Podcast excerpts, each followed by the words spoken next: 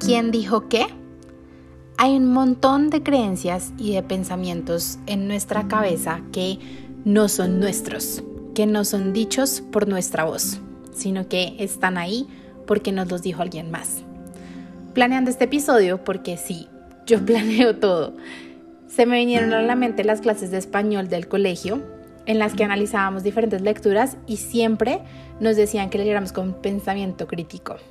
Entonces que miráramos quién era el autor o la autora, en qué época vivía y demás cosas para entender mejor su texto, para comprender a profundidad por qué escribía como escribía y yo genuinamente no entendía esto.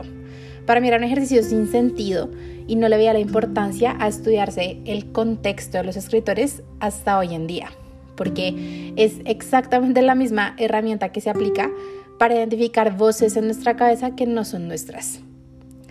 Y con esto me refiero a que hay muchas cosas que nos decimos y nos creemos, no porque las hayamos comprobado y puesto a prueba y la evidencia nos lo haya demostrado, sino porque crecimos con esos mensajes y están tan interiorizados que ya ni nos damos cuenta de que no somos nosotros mismos ni nosotras mismas diciéndonos eso.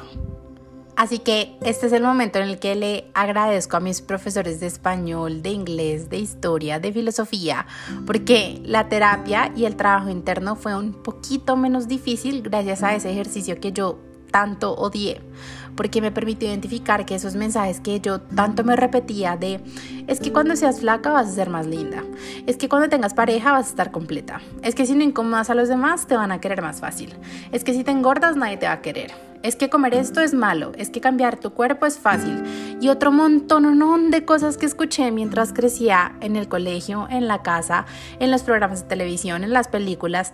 Y pues obvio uno se come el cuento entero porque no tiene cómo discernir, cómo darse cuenta de que hay cosas que no son ciertas, de que hay cosas que afortunadamente cambian con el tiempo. Las generaciones ya no piensan igual que antes, ahora hay muchas más oportunidades y espacios para hablar. Ahora ya hay menos estigma alrededor de muchos temas y claro que queda mucho trabajo por hacer, pero sí hay que reconocer que no vivimos en el mismo mundo en el que vivían nuestros papás, nuestros abuelos y de ahí para arriba.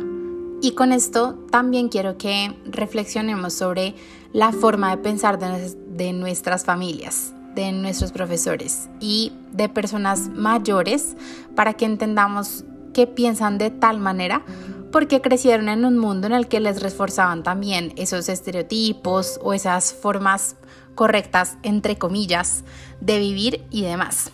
Así que este episodio es un llamado a que nos sentemos a pensar ¿De dónde vienen nuestras creencias? ¿Quién nos las dijo? ¿Por qué?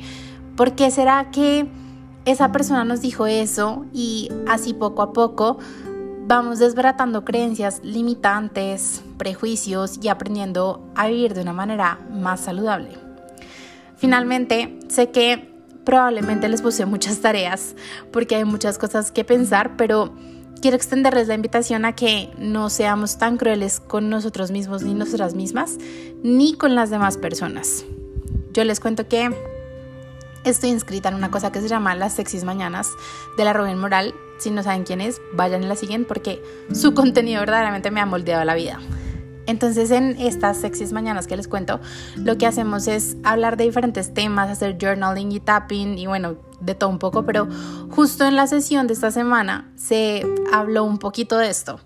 Y ella dijo una frase que me pareció tan, pero tan, pero tan, tan, tan cierta, y es que los demás no son perfectos y nos causa mucha frustración y mucha impotencia ver a alguien hacer o decir algo que nosotros y nosotras haríamos diferente, pero no nos damos cuenta de que nosotros y nosotras tampoco somos perfectas. Entonces esperamos mil cosas de todo el mundo y les exigimos perfección cuando de dientes para adentro también estamos fallando.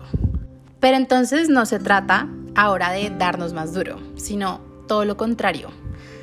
Al final todo se trata de escuchar activamente, de hacer el trabajo interno necesario que todas las personas tenemos pendiente, de no hacerle a las demás personas pagar los platos rotos que no les corresponden, de dar cada vez un poquito más el beneficio de la duda y de pasar todos los mensajes que recibimos por un filtro para preguntarnos, ¿esto me sirve o esto me limita? ¿Esto es bueno para mí o me voy a hacer más daño? ¿Esto es lo que quiero para mi vida? ¿Esto lo necesito? Recuerden que nadie sabe lo que está haciendo. Y por eso lo mejor y casi que lo único que podemos hacer es intentarlo todos los días. Es dar lo mejor que podamos siempre.